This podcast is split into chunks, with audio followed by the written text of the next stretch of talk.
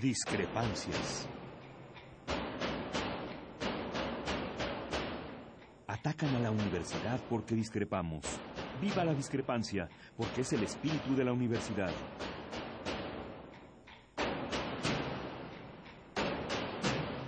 Martes de Discrepancias. Conduce Miguel Ángel Velázquez.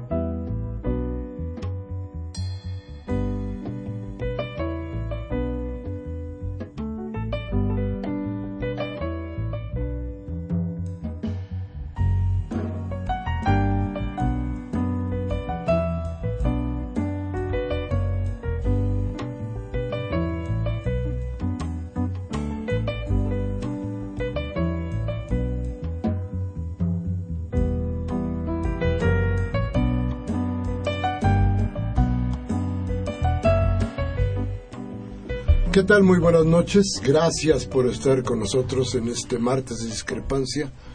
Gracias por acudir a esta cita en Radio Universidad y gracias por permitirnos entrar a su hogar. Cristina Orías, ¿cómo estás, Cristina? Miguel Ángel, muy buenas noches a todos. Bienvenidos a Discrepancias. Y al servidor que, que, como siempre, lo que tratamos es de darles elementos para que ustedes hagan reflexiones sobre las cosas que nos pasan, que nos suceden alrededor las cosas que nos afectan, que nos cambian la vida, que nos hacen pensar, que nos deberían hacer pensar en muchas cosas. Y fíjese usted si no, ¿qué niveles, niveles de impunidad deberán existir en este país para que un tipo prófugo, un delincuente como Carlos Ahumada, llegue y demande al PRD? ¿Cómo es posible que alguien que tiene sentencia firme pueda demandar al PRD de hacerle un juicio sin pagar antes su condena. ¿Cómo es posible que haya una juez, ojo, la juez que está llevando este caso es la misma juez que tiene el caso de Mexicana? Dicen que es una juez de consigna. Entonces, cuidado. Pero, ¿cómo es posible? No vamos a defender al PRD que, bueno, en el asunto con Rosario Robles y todo esto, exactamente en ese periodo es donde Ahumada está reclamando que el PRD le robó dinero. Es increíble que lleguemos a esos niveles en este país. Eh, pero las impunidades son generalizadas. Si hay alguien que se pueda robar la presidencia de la República, ¿por qué no habrá alguien que se pueda robar unos millones de pesos? ¿Por qué si el que se roba la presidencia no tiene ningún castigo y los que están a su lado tampoco son castigados? ¿Por qué tienen que ser castigados los demás? En esa lógica, en esa lógica solamente los enemigos del gran poder son los que tienen que ir a la cárcel. Todos los demás estarán cubiertos bajo ese manto de impunidad que plantea que el gran poder puede hacer lo que se le pegue su regalada gana, porque no existen leyes que lo puedan detener.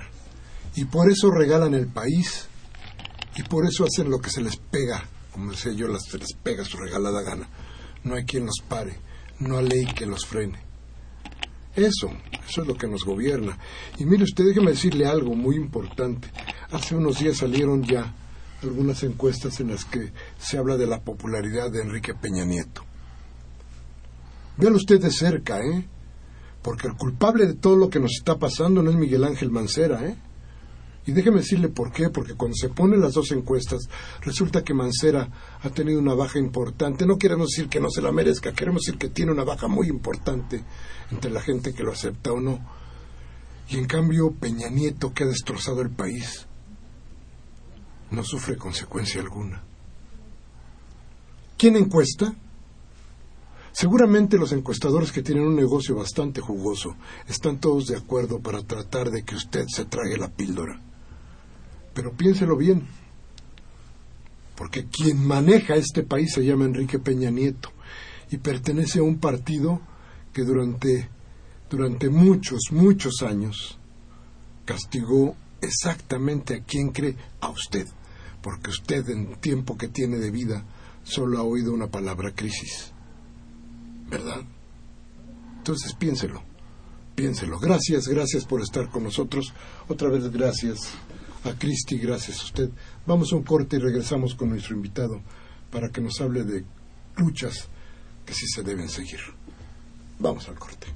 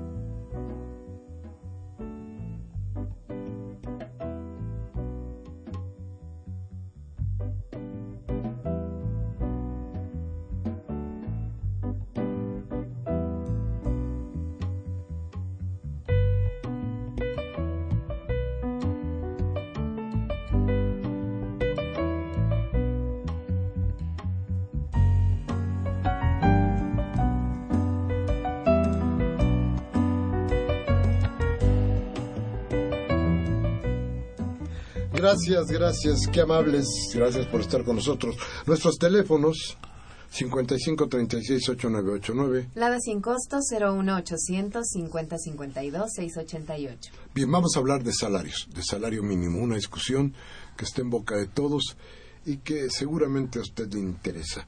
Y, y Cristi nos va a hacer la presentación de nuestro invitado, gente que en lo particular me da mucho gusto que esté en nuestro programa, gracias. porque es es gente que regularmente se compromete y se mete a los temas que lleva. Sí, esta noche nos acompaña Vidal Llerenas, diputado local por el PRD en la Asamblea Legislativa del Distrito Federal.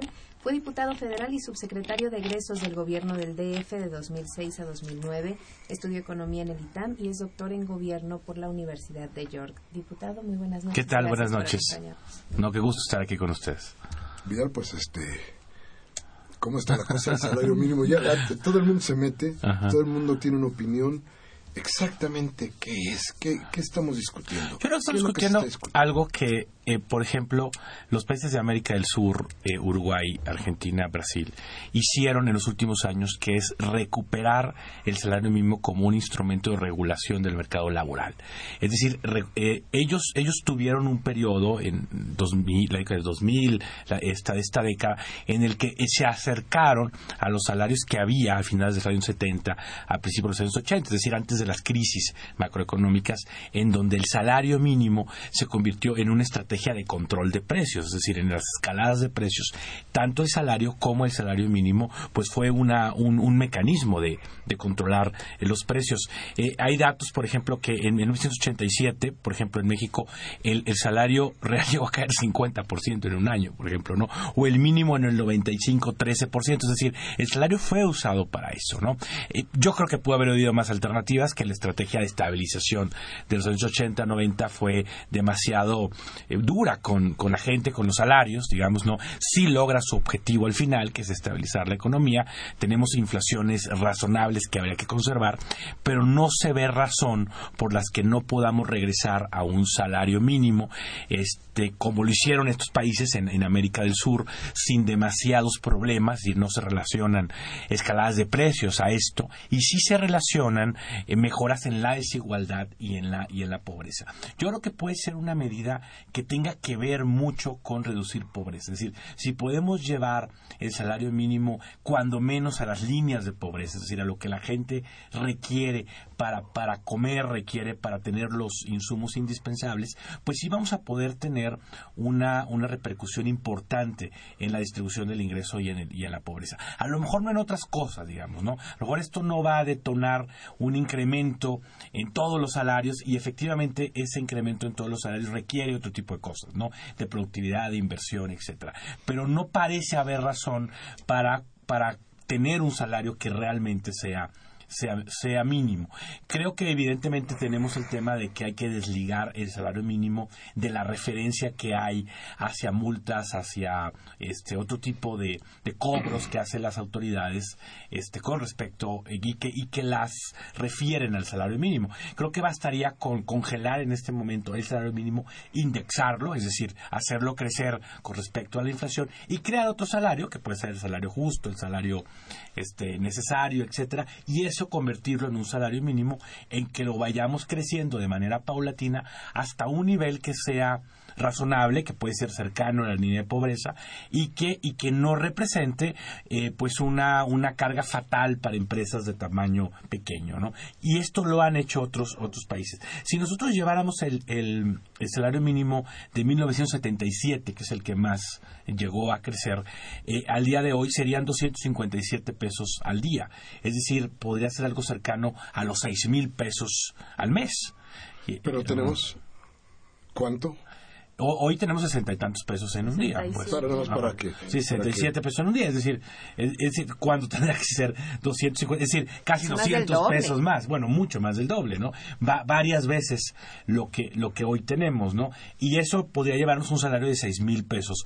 No sé si ese sea un salario posible, un salario mínimo posible, pero, pero esa es la diferencia que tenemos entre lo que llegó a ser un salario mínimo en los, en los años 70, ¿no? Y aquí retamos obviamente muchas cosas, ¿no? Retamos la idea de que necesariamente estos incrementos mayores a la inflación va a llevar a una escalada de precios, cuando no necesariamente, porque esto no va a llevar a incrementar todos los salarios de una vez.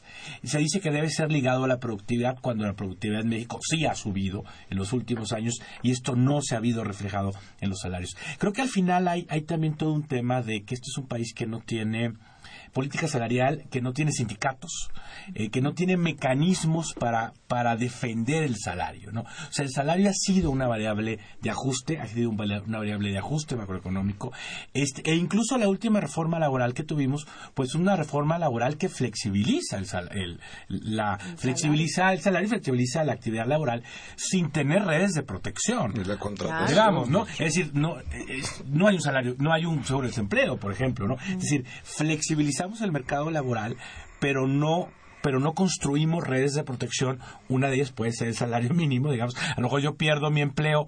Y eso pasa en otros países. Es decir, a ver, a lo mejor un profesionista pierde su empleo, pero y luego en algún tiempo puede trabajar en un, en un, en un trabajo de salario mínimo en lo que recupera su empleo, pero ya lo que gana en ese tiempo, pues le permite más o menos mantener este, pues una estabilidad laboral, ¿no? Son mecanismos que además tienen, pues todos los países del mundo. Incluso países, como decía, de ingresos similares, pues países eh, de ingresos medios en el mundo, pues tienen este tipo de mecanismos. Y en México no. Y como nos hemos construido una, una narrativa realmente liberal de la, de la economía, eh, pues nos han venido esta idea de que todo lo que sea flexibilizar mercados es bueno eh, y todo lo que sea intervenir en los mercados es malo como, como una regla. Incluso toda la narrativa de las reformas que estamos viendo es esta, es esta idea de hay que hacer unas reformas que los demás ya hicieron, lo cual no es necesariamente el caso, porque otros países que crecen hicieron otro tipo de reformas que tienen que ver con absorción de tecnología, con capacitación, con inversión en infraestructura que no hemos hecho.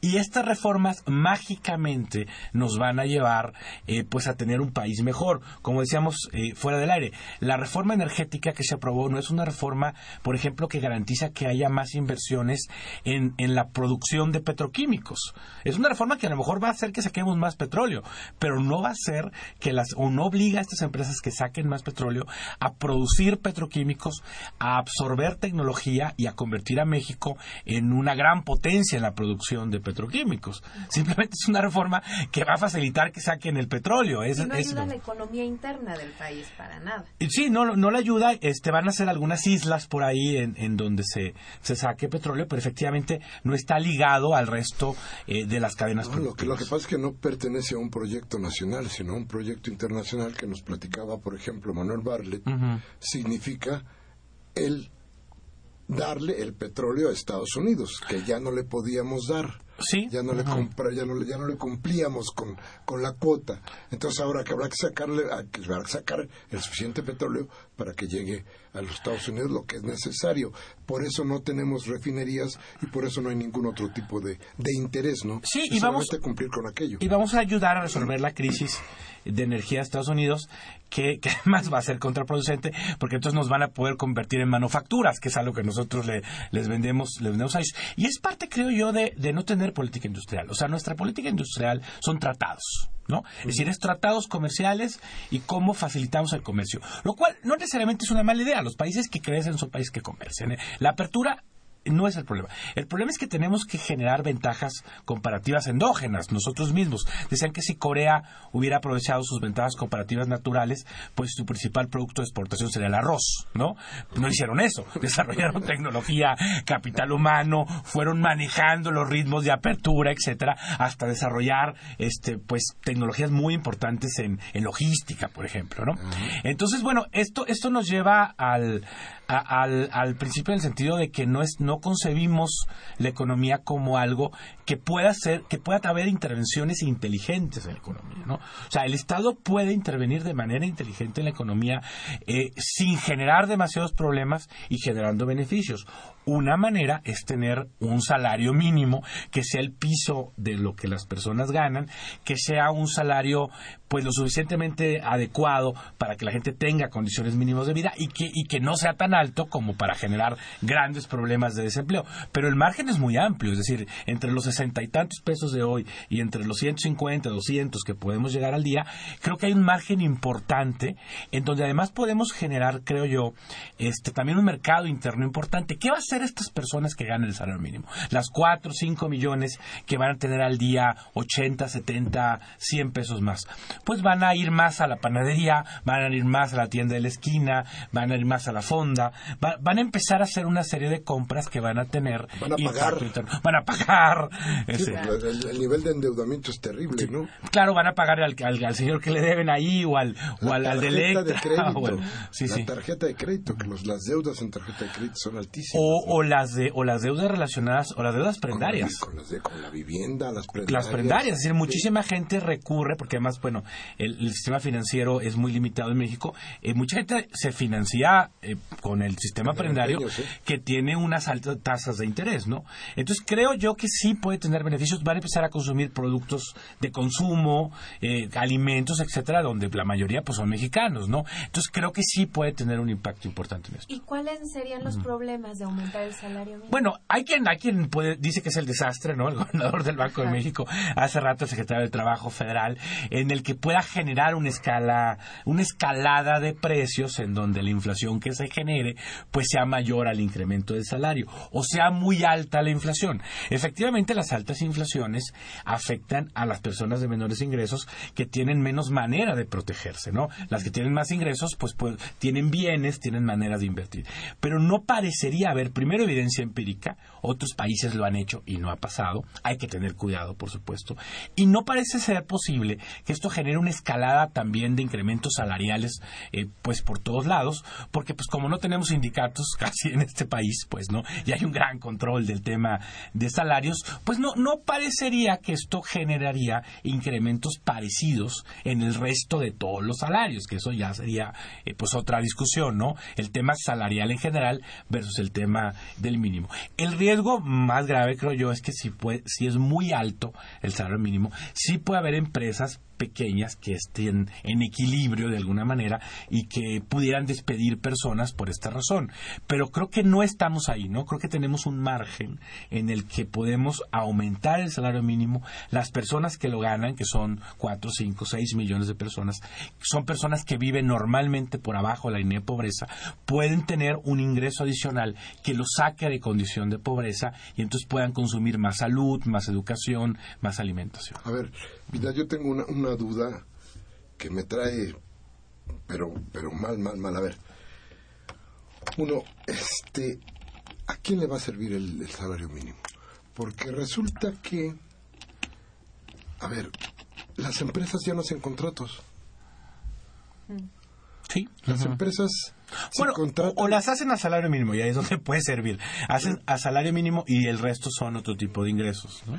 Porque hasta donde hasta donde estoy enterado, hasta donde yo sé, este, como tú decías, no hay sindicato, ya no hay un sindicato que pueda defender los derechos de los trabajadores. A ver, no, lo que pasa es que hay contratos de entrada y salida. Sí, sí. Outsourcing. 90 días, sí. 30 días, ya los patrones no se para nada, es decir, no no conozco el porcentaje, pero me parece que el porcentaje es escandaloso. Sí. Es- y además lo facilitamos con las reformas que hicimos. Y en, claro, Ajá. y a ver, y en donde más había salario mínimo era la construcción. Y en la construcción ahora menos se paga salario mínimo. Se están pagando por obra y por, y por tiempo definido. Entonces, a ver, ¿a quién realmente le sirve el salario mínimo? Yo no estoy muy enterado. Bueno, en realidad no conozco a nadie que, que gane salario mínimo. Bueno, a lo mejor sí lo conoces porque gana salario mínimo y gana otra serie de, de cuestiones, ¿no? Que puede ser eh, personas que trabajan en servicios, ¿no? Meseros, etcétera. Muchas veces su contrato está en salario mínimo y su ingreso más fuerte está en otros lados, ¿no? En todo caso, sí hay varios millones de personas que lo ganan. Eh, generalmente son personas de muy bajos ingresos, aún en el caso de que tengan ingresos adicionales por otra vía. Algunos están en el campo, por ejemplo, ¿no? Y esas personas de manera automática pudieran tener estos beneficios. Creo que también impulsaría a la alza los, los salarios cercanos eh, al, al salario mínimo, ¿no? Y creo que ahí es donde realmente está la, la, la ganancia, ¿no?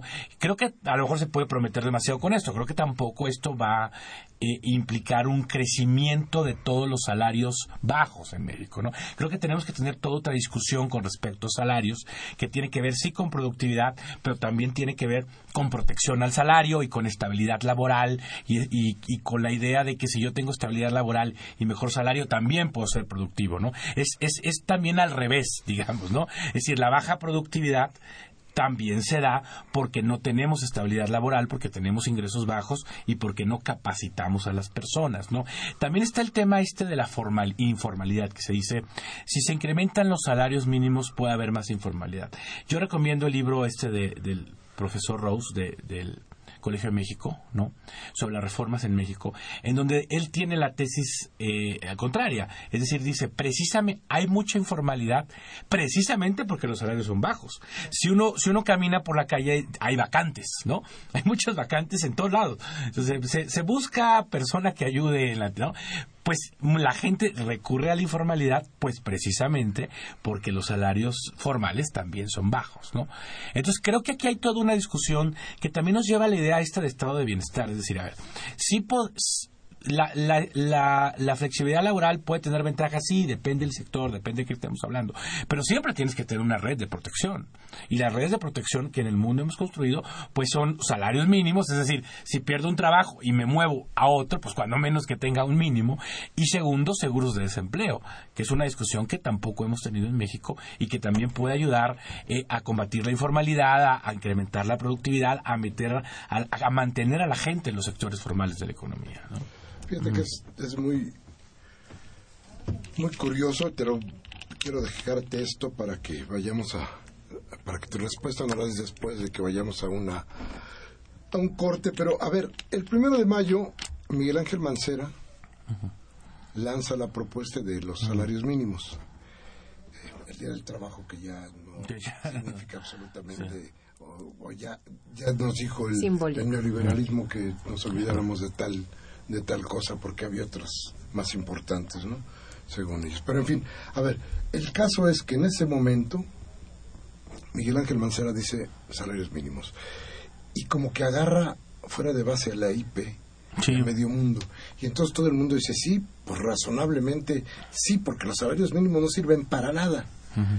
Pero pasan los meses y en este momento la iniciativa privada, que no quiere perder y que no, no, no resiste de ninguna manera, como tú decías hace un rato, que el gobierno pretenda meterse en la cuestión del mercado, dice, esto es el desastre. Sí. Y Acompañado de sectores del gobierno federal también Claro. muy escandalosos que en te esto. dicen, vamos a ir al desastre.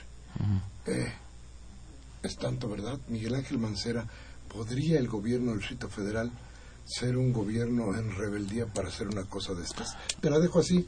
Vamos a un corte rápido, regresamos a nuestros teléfonos 55 36 8989. Lada sin costo 01800 50 52 688. Vamos a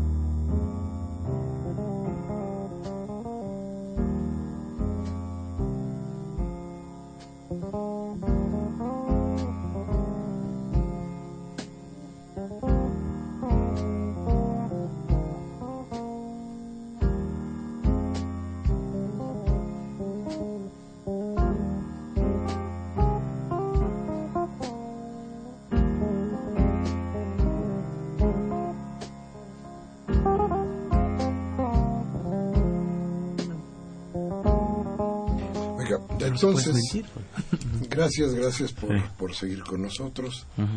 Y entonces le preguntamos a Vidal Llerena, el diputado Vidal Llerena, eh, ¿puede el gobierno del Distrito Federal Bueno, hay, significarse ser un gobierno en rebeldía? Porque el gobierno federal, cuando menos desde la Secretaría del Trabajo, dice no. Yo creo que, que hay tres posibilidades este, que pues, pueden ensayar.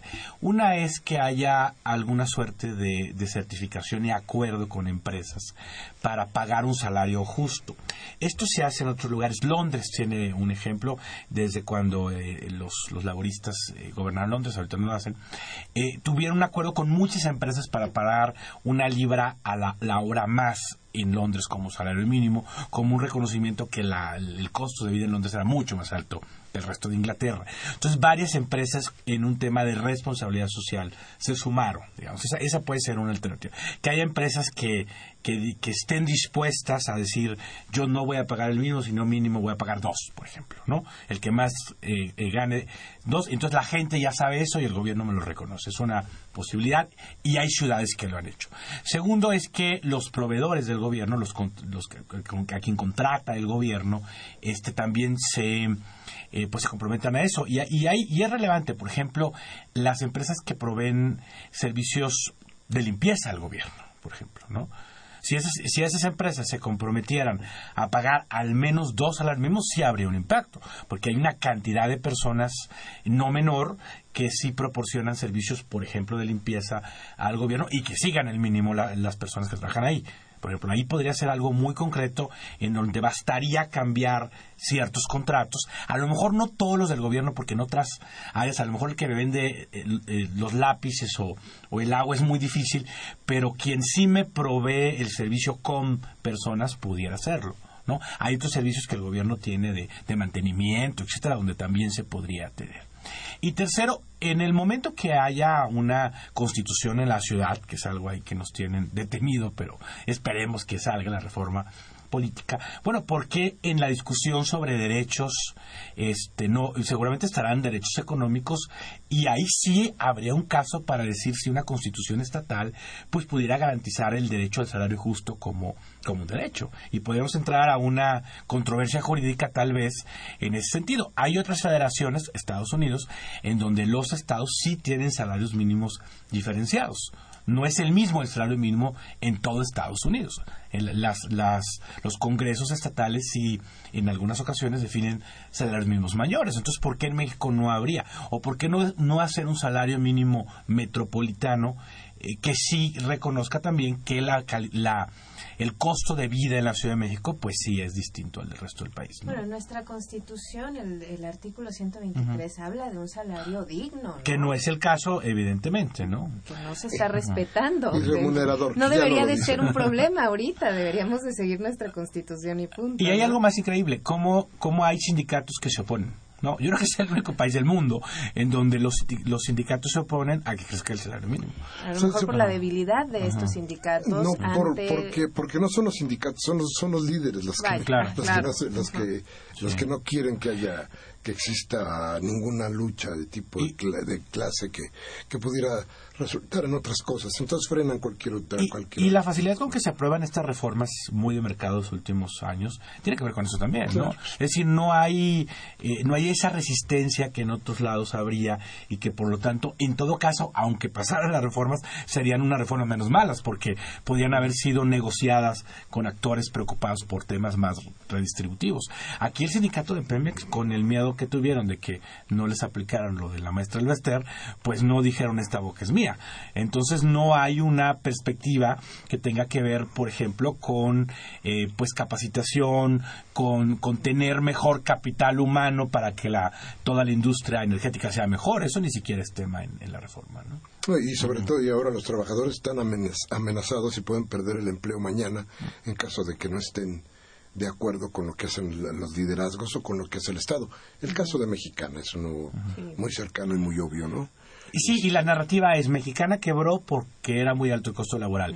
Pemex está en problemas porque el costo laboral es muy alto. Los la educación no funciona porque los maestros eh, son flojos. Cuando es mucho más complejo, efectivamente, ¿no? Es decir, claro que hay problemas de, de cultura laboral y hay excesos y todo, pero ahí no está el problema y además si al trabajador no se le provee pues de la capacitación adecuada y del medio ambiente adecuado, pues tampoco va a ser productivo. A ver, y entonces podríamos, yo, yo hablaba, por decirlo, para, para decirlo de alguna manera, de un gobierno en rebeldía. No, que a lo mejor suena demasiado fuerte, pero en discrepancia quizá, o no sé cómo le podríamos llamar. ¿Puede el gobierno del Distrito Federal de veras llegar a estos acuerdos? ¿De veras levantar a partir de, de acuerdos con, los, con las empresas? Este, a partir de lo que sea.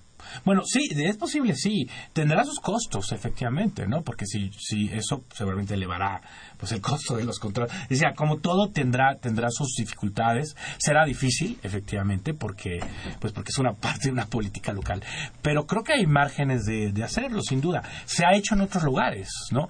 Esto en Londres se hizo, por ejemplo, ¿no? Sí, nos decía. Se, se hizo eso y, y empresas sí participaron y sí hay más personas que ganan más salario gracias a esta iniciativa que, que hubo. Que habría que decir, todo el tema de salario mínimo es un tema que está, está en Estados Unidos. El presidente Obama ha impulsado el tema.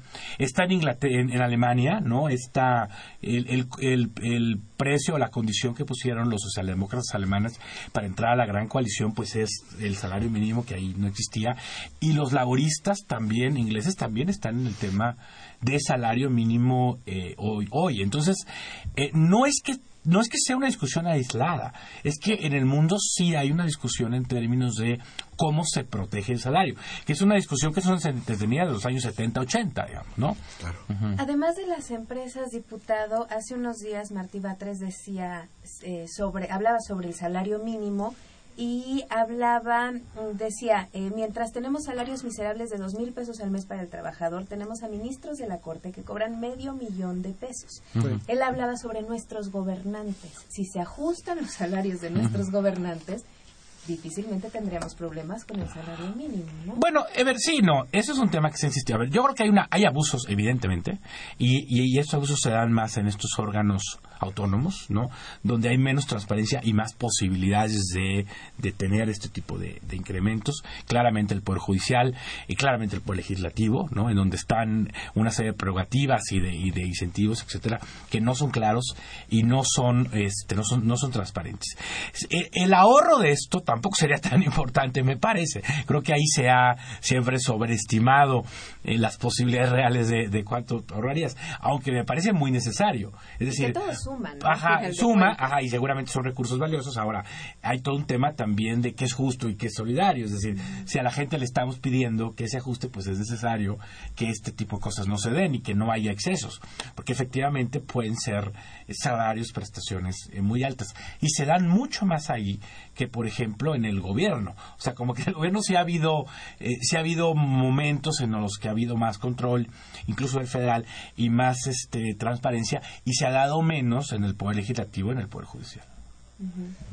Entonces, frente a qué estamos, a qué posibilidades reales. Sí hay posibilidad, sí se puede hacer. Tú ya nos diste las, las, las ideas de cómo podría caminar, pero hay un, un grave problema, por decirlo de alguna manera, que está enfrente. Esto se ha convertido ya en un proyecto político. Desde el gobierno federal, la voz que ha estado surgiendo es la del secretario del Trabajo, la del Banco de México. Desde la iniciativa privada, ya empezó Claudio González, que es la desgracia de este país, a hablar de lo contrario. Eh, Pues mira, yo espero que surjan voces más este, inteligentes del sector privado, que luego las hay también, ¿no? Algunos que no han hablado todavía, eh, y, que, y que lo vean como, como una oportunidad, es decir, es algo que en otros países ha pasado, es algo que bien eh, puesto en marcha puede ser bueno porque puede incrementar el mercado interno, porque puede incrementar la productividad, la estabilidad y los costos no son tan altos si esto es, es bien aterrizado. Entonces creo que del sector privado lo, lo deben ver así. Espero que el gobierno federal eh, pues cambie el discurso y cambie la perspectiva. Si no hay mucho eh, mucho espacio para ser optimistas porque toda la narrativa y todo el tipo de política que ha implementado el gobierno mexicano eh, del, presidente Peña ha sido una política liberal, neoliberal. Es decir, es, es, confesamente así. Ellos se proponen una serie de reformas que básicamente quieren liberalizar mercados. Medias las logras en algunos lados, ahí en telecomunicaciones como que no les gustó tanto liberalizar en algunos, en algunos puntos, pues, ¿no? Este, pero finalmente es lo que quieren. O sea, ellos creen que las reformas que el país requiere son reformas que liberalicen mercados y la economía. Y yo creo que la agenda que debe prevalecer y salarios mínimos es parte de esa agenda, es decir, no, también se requieren una serie de reformas en donde el Estado también es necesario, ¿no? Es necesario para regular, para impedir que los que menos ganen ganen tampoco, para, para proteger el salario y para más cosas, como decíamos, temas como desarrollo tecnológico y política industrial, eh, absorción de tecnología, formación de recursos humanos, infraestructura, son cosas que solo el gobierno puede hacer. La famosa reforma energética nunca va a llevar a bajar los precios ni del gas ni de electricidad si el gobierno no invierte en ductos, por ejemplo. ¿no? O sea, la inversión del gobierno en infraestructura, en todo caso, también es fundamental, incluso en un esquema como ese porque hay cosas que solamente el gobierno va a hacer y además esa es la experiencia. O sea, los países que han logrado crecer y que en los últimos años tienen experiencias eh, exitosas de que exportan, crecen, etcétera, son países que han combinado, sí, eh, liberalización, flexibilización en algunos temas, en algunos casos, pero también con un, con un plan del Estado adecuado y eficiente que genere desarrollo. A ver. Uh -huh. Y México es el único que ha hecho puras reformas de mercado y así le ha ido Así a México. sí. Dice, si las reformas de mercado funcionaran, pues México estuviera creciendo. Y no A ver, y estamos hablando de que hay cinco años entre este momento y el momento en que este- supuestamente empezaría a dar resultado las medidas que hoy se toman, según el discurso. Pues según el discurso, del- ¿no? del- de- que de- es mucho tiempo, es así como espérate cinco No, años. pero, pero el asunto va. es qué va a pasar en cinco años. Es decir, todo ese lapso va a ser empobrecer a la gente. Pues sí, porque la, la economía al si no hay salario, voy, sí. quiero llegar a, y si además no hay modificaciones al salario mínimo, ¿Qué sucede en estos cinco años? Cuando además los gobiernos, pues sí pueden hacer acciones de crecimiento de corto plazo que tienen que ver con inversión en infraestructura, por ejemplo, o esto de salario, o transferencias directas a la población, ¿no? Es decir, hay una serie de medidas que atenúan los malos efectos del bajo crecimiento. Nada y más que que además- haber estado cada vez más pobre. Ese es el problema. Tenemos un Estado con más gastole. Es uno de los problemas de la reforma energética que podía, podría llevarnos, podría llevarnos a perder eh, parte de la renta petrolera y que el Estado pueda tener este menos recursos. Y también, y, y- y mira, eso, eso puede ser más debatible. Lo que yo creo que no es debatible es que la, los, la capacidad tanto de CFE como de Pemex en el mediano plazo, pues iba a ser mucho menor. Efectivamente. O sea, yo creo que ahí sí ni los defensores de la reforma lo, lo, lo podían sostener. Es decir, a ver, CFE se va a ir quedando pues con los usuarios más malos, digamos, los que menos pagan, y Pemex pues también se va a ir quedando con los negocios menos buenos de extracción de petróleo. Eso es un, eso es un fenómeno que sí va a suceder. ¿No? Y está ahí. Vamos a ir rápidamente a un corte para regresar con sus llamadas y después para que el diputado Llerenas nos, nos haga una síntesis y nos diga cuál es su opinión final sobre todo este asunto. Entonces, vamos a nuestro corte, teléfono 55368989. Lada sin costo 01800 50 52 688. Vamos al corte.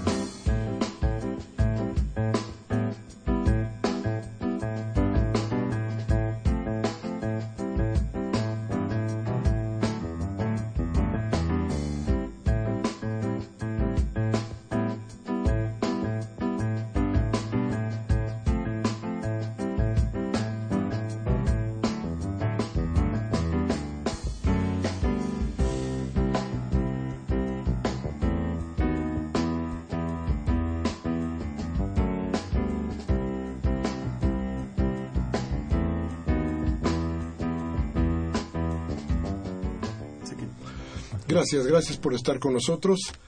Eh, y nos quedamos con esta pregunta para el diputado Vidal Llerenas. Nos quedamos con la idea de que, ¿y en esos cinco años? ¿Y en esto qué va a pasar? ¿Necesariamente se va a empobrecer a la población? Pues sí, porque por un lado en- se, se renuncia a tener medidas de crecimiento en, en el corto plazo. Difícilmente la reforma energética los va a tener. Eh, No en petróleo, no sé si en electricidad, si no es claro. Y es un gobierno que no se plantea eh, mecanismos de reactivación. En Estados Unidos la pregunta, después de, de algunos meses buenos, es ¿cuándo va a regresar la recesión? O la pregunta en Estados Unidos, ¿cuándo, ¿cuándo Estados Unidos se convirtió en Japón? Es decir, en un país de muy bajo crecimiento. Entonces Estados Unidos no nos va a sacar de, de la... No, no va a ser un motor de crecimiento como lo fue, por ejemplo, el final de los años 90, donde Estados Unidos lo fue. No va a tener ese, ese, ese margen. Este, y creo que se requieren otras medidas. Y creo, y yo recupero el tema de la ciudad. La ciudad se han tomado medidas eh, que luego han servido de ejemplo nacional. Las pensiones de adultos mayores de, Andrés Manuel con Marcelo Ebrard eh, se dictaron un seguro de desempleo y becas de estudiantes. Ahora está el tema con, con manzana de salario mínimo. Y creo que ahí pueden estar estas ideas de donde pueden, puede darse una política social y estrategias de reactivación de, de la economía y del mercado interno que, realmente tengan resultados en combatir pobreza y en mejorar la distribución. Porque el tipo de política social que ha tenido el gobierno federal en los últimos años, que bueno, se ha consolidado y que tiene cosas buenas, tipo oportunidades, ha permitido de alguna manera contener la pobreza. Es decir, a ver, a lo mejor si no hubiera oportunidades, la pobreza sería aún más, más fuerte. Pero no han sido medidas que han logrado formar ni capital humano, ni capital físico, ni desarrollo económico para que la distribución del ingreso cambie de manera importante, para que, para que haya un avance entre el porcentaje de población que salga de la línea de pobreza. Eso no lo hemos visto, digamos. O sea, más o menos lo que hemos visto después de la crisis de, de 94-95, donde aumenta la desigualdad de la pobreza, es una cierta estabilización. ¿no? Y esa estabilización significa tener muchísimos pobres. Y eso ha significado para el país muchísimos problemas, ¿no? De, todo tipo, de, que son los problemas que lleva a la desigualdad en términos de ingreso. Entonces, si no vamos a crecer, si no vamos a tener medidas que sean más efectivas en combatir la pobreza y mejorar el, el término de desigualdad, pues no, no sé qué voy a pasar. Bien, vamos entonces con sus llamadas. Gracias por estar con nosotros esta noche. Gracias por estar en comunicación con discrepancias. Juan Antonio Pérez nos llamó, dice, llevo tiempo escuchando este programa y desde hace poco tiempo que tengo problemas para entender, pues la señal es muy mala y la calidad de audio también. Pensé que era mi radio, pero compré otro y se escucha igual sí hemos tenido problemas con la señal. Y, la reforma en telecomunicaciones, pues no, no, abunda mucho en, televisión y radio pública, no, fue, no fue el objetivo. No vamos a tener más ingresos, disculpe Decíamos un rato, ¿no? El Estado fuera, ¿no? Fuera, sí, ajá. O sea, hacer una BBC o, una gran cadena pública de radio nacional no es este un objetivo, con todos los beneficios que eso puede tener en términos de, de la capacidad de informar a la población y de formar a la población. Y de competencia, incluso con el mismo discurso de ellos, ¿no? Claro. Tú tienes una gran, la BBC, eso impulsa que los, los, los de la iniciativa privada tengan calidad mucho Bueno, eh, justo eso pasó con la BBC, es decir, hoy, hoy Inglaterra es un gran productor de contenidos en buena medida porque BBC sube el nivel de los contenidos y otras cadenas también generan contenidos de calidad. Claro. Bien, Francisco Javier González de Coajimalpa dice, ¿de cuándo acá el gobierno, al gobierno le interesa el salario mínimo? Más bien detrás de esto pretenden pagar bajar, y bajar las pensiones. Creo que es un asunto que tenemos que ver muy en especial y muy, muy detenidamente porque hay ahí, hay ahí gato encerrado. Sí, bueno, efectivamente. Es decir, creo que es un tema interesante porque el tema de desligar el salario mínimo de multas, de, de cobros, eso es sencillo. Simplemente se congela el nivel que está y se hace UDI, es decir, se indexa inflación y ya, eso no tiene problema. Ahora, lo que sí puede tener un problema en términos de costo es que la, muchas de las pensiones mínimas de, de, bueno, de hecho, la pensión mínima, tanto del Seguro Social como del ISTE, es el salario mínimo. Y hay una cantidad no menor de personas que la ganan. Entonces, si sube el salario mínimo, pues ahí sí habría un costo importante para, el IMSS y para el ISTE, que yo creo que es un costo que hay que asumir, porque al final del cuento será subirle la pensión a personas que ganan el mínimo. Claro. Pero eso sí tendrá un costo. O sea, ahí sí es un tema que, que no es menor. O sea, separar el salario mínimo de, de, cobros, sí. Y, y, lo puede, y esos cobros se mantienen fijos en términos inflacionarios porque simplemente se les pone la inflación y ya. Pero el tema de pensiones sí nos lleva a otra, otra reflexión, ¿no? Rubén Pinto de Catepec dice, claro que Peña es popular, pero entre los que van a salir beneficiados con la reforma energética, los millones de mexicanos pobres no lo queremos. Y no es tan popular, es decir, Peña más o menos sale 50-50, ¿no? Calderón era, Calderón era más popular. Calderón andaba como en 60-40. pagaba, mejor las Sí, sí, sí. O sea, Calderón era más. O sea, Peña es menos popular que Calderón en todo caso. La señora Cárdenas de Naucalpan dice: la inflación ya está provocada por el aumento de la gasolina. Eh, por la industrialización, industrialización de qué? La inutilización del presupuesto, sus salarios altísimos y robo de dinero. Es necesario hacer un control de costos antes de subir el salario, si no va a pasar como en Brasil, que subieron el salario, pero los costos hacen que no sirva este aumento. Bueno, no, no pasó exactamente eso en Brasil eh, recientemente. Eh, eh, efectivamente, el mayor, el mayor factor de incremento inflacionario en los últimos años es precio de alimentos. por cambio climático, por demanda china, por muchos fenómenos, el precio de los alimentos sube y luego suben precios de alimentos que en México son muy inelásticos, por ejemplo el tomate ¿no? Es decir, o el, o el maíz blanco, es decir, alimentos que en México no tienen eh, sustitución, ¿no? Entonces, efectivamente, lo que ha subido los precios ha sido en buena medida eh, alimentos, ¿no? Otro es inflación importada, es decir, cuando hay movimientos de tipo de cambio o que sean pequeños, pues eso también genera claro. Agustín Mondragón, de la delegación Cuauhtémoc, dice, sin duda el salario mínimo tiene que subir para equilibrar la adquisición de los obreros, campesinos y amas de casa. Es tiempo de que los explotadores de las empresas se aprieten el, el cinturón como se lo han apretado al obrero y que al trabajador no lo vean como esclavo, sino como colaborador en su empresa. Peña Nieto, el traidor a la patria, por más anuncios que pague tratando de hacer creer que no son traidores, para la gente pensante, esos anuncios se lo confirman día a día. Además, hay, una serie de promesas que no se han cumplido. Es decir, a ver, se prometió seguridad social universal, por ejemplo, y eso no, es cierto. Se prometió seguro de desempleo. ¿Y ni de dónde, además? Sí, porque además ya los impuestos van a subir, entonces ya no va a haber dinero. Y volvemos, cada día es es menor el Estado, ¿no? sí, sí, sí. Entonces, eh, pues, pues se cumplió las de mercado, pero las de Estado ahí no cumplió. Abel Guerrero, de Venustiano Carranza, dice, dudo mucho que Mancera entienda de asuntos financieros aumentar el salario mínimo como él quiere solo podría, podría hacerse si tuviéramos independencia económica, pero dependemos del Fondo Monetario Internacional y sus programas de ayuda son solamente programas de ajuste para combatir la inflación. Yo ni siquiera creo que los organismos financieros internacionales estén opuestos ellos no han, no han abierto la boca. Sí, creo que aquí el Banco de México ha sido más papista que el Papa, porque ellos conocen la experiencia internacional y saben que algo así llevado de manera inteligente, paulatina, puede, puede, funcionar. No, sin duda, no. y un buen ejemplo es este, es decir, nadie del Fondo Monetario, nadie del Banco Mundial ha, ha dicho qué barbaridad están, plante, están planteando subir los salarios mínimos, ¿no? ¿Por qué? Pues porque sí hay maneras de hacerlo, lo han hecho esos países, en donde se pueden minimizar los costos y llevar la medida. Elías Díaz de Naucalpan dice, no suban los salarios, que bajen los precios de los productos a los precios de hace 30 años. Manceres Muñeco de Enrique Peña Pues bajar los precios es una cosa casi imposible, eso sí nunca ha pasado. Pues si no va a bajar la gasolina. sí, hay una gravedad. O sea, bajar los precios es efectivamente más sencillo subir el salario que, que bajar los precios. Máximo García de Venustiano Carranza dice... Los norteamericanos acabaron con Afganistán, Irak, Libia y ahora Palestina. Es una masacre, es una masacre. Aquí no se necesita gastar una sola bala para invadirnos. Con un presidente tonto y servil tienen. Nancy Pichardo dice, los créditos del Infonavit que están normados según el salario mínimo, ¿cómo quedarían? Porque la gente tiene miedo de que les aumente.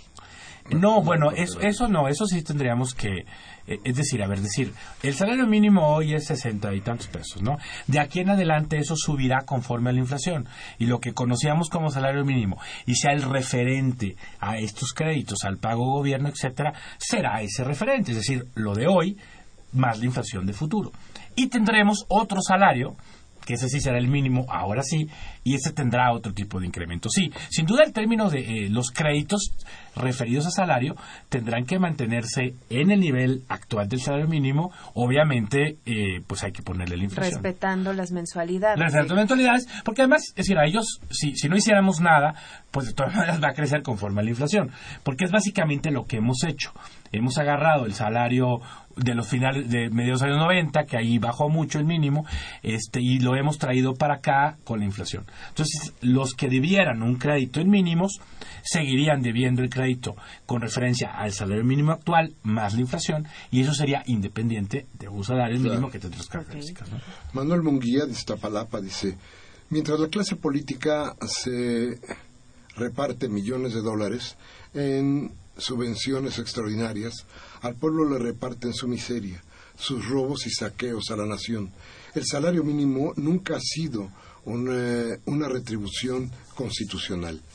Hoy solo nos muestran la explotación, la especulación y las grandes ganancias que deja un pueblo sometido y con hambre desde hace más de 30 años de neoliberalismo, salido de Cambridge, eh, Harvard y Chicago, lo cual viene a significar el desprecio de la maldita clase a la que eh, pertenecen esos pseudopolíticos que nunca ven nada serio en el aumento a la inversión, a la producción al empleo, al consumo, lo cual traerá un aumento a la retribución. Everardo López de Coyoacán dice, espero que en esta ocasión se lea bien mi llamada. Lo que quise dar a entender la semana pasada fue que el traje utilizado por el guardameta mexicano Francisco Ochoa, tan elogiado por los comentaristas de la radio y TV comercial, esta prenda disque elegante es la misma que utilizan los rateros y asesinos que tanto daño le hacen a la humanidad, como por ejemplo Barack Obama, Netanyahu y el propio Enrique Peña. ¿Qué opina? Pues no sé cómo está vestido Ochoa, sabe. No. Este, este, este, quizá están refiriendo, se está refiriendo a aquel, al traje del rey, Ah, que era aquel que terminó el rey encuerado. ah porque no, le, no le gustaba ninguno de los trajes hasta que llegó uno que le dijo que le quedaba muy bien.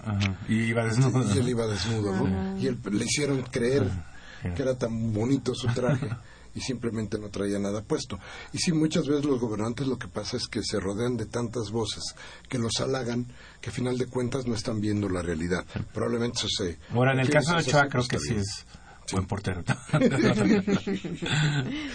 Gabriel Campo de Benito Juárez dice, a ver si me pueden contestar a, esta, a estas breves. ¿De dónde salió el dinero para maicear a los diputados y senadores para aprobar la reforma energética?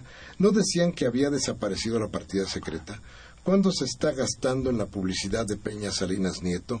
No han dicho nada del doctor Mireles, pero sí alaban a la tuta y no lo han atrapado. ¿Qué intereses tiene el señor con el actual gobierno? Tenga, vamos a decirlo rápido porque si no, con las, las- las Jonathan Ruiz dice, llamadas, felicidades al programa, gran equipo y contenido. Gracias. Dice Jesús Hernández de Nezahualcóyotl, al pueblo le ponen trabas para subirle el salario, pero no se tocan el corazón cuando hacen sus gasolinazos. Y Jesús eh, Solís de la Cuauhtémoc dice, al PRD ya no le creo nada desde que se cree el, el- desde que se creció el triunvirato y apoyan las reformas. Lo que están haciendo con el salario mínimo es una cosa política, solo tratan de reivindicarse. Bien, se nos acabó el programa, tenemos un minuto. Rápidamente, Vidal. Bueno, eh, muchas gracias. Creo que es, es una, ha, sido una propuesta pertinente, creo que debe ser parte de toda una propuesta que, que sea defender el salario y que nos debe llevar a otro tipo de discusiones sobre la vida sindical de México, sobre muchas cosas, pero sobre todo es algo sencillo que han hecho otros países y que pueden lograr que personas que ganen muy poco ganen más con muy buenas repercusiones en su calidad de vida. Pues muchas gracias, gracias Cristi. Gracias. Muy buenas noches. Gracias a ustedes, gracias desde luego a Humberto Sánchez Castrejón, que estuvo en los controles técnicos, a María, Mariana, Mariana Cerón, Enrique Jiménez, que estuvieron en la asistencia de la producción, y a Baltasar Domínguez, que se dignó a venir por estos lares. Muchas gracias, muy amables. Nos vemos la próxima, hoy fue 19 de agosto de este 2014 y yo le recomiendo como siempre, si lo que dijimos aquí le ha servido, tómese un café con sus amigos, reflexione, piense. Y si no, cámbiale a Radio Fórmula o a Televisa para que le cercenen el cerebro. Hasta el martes.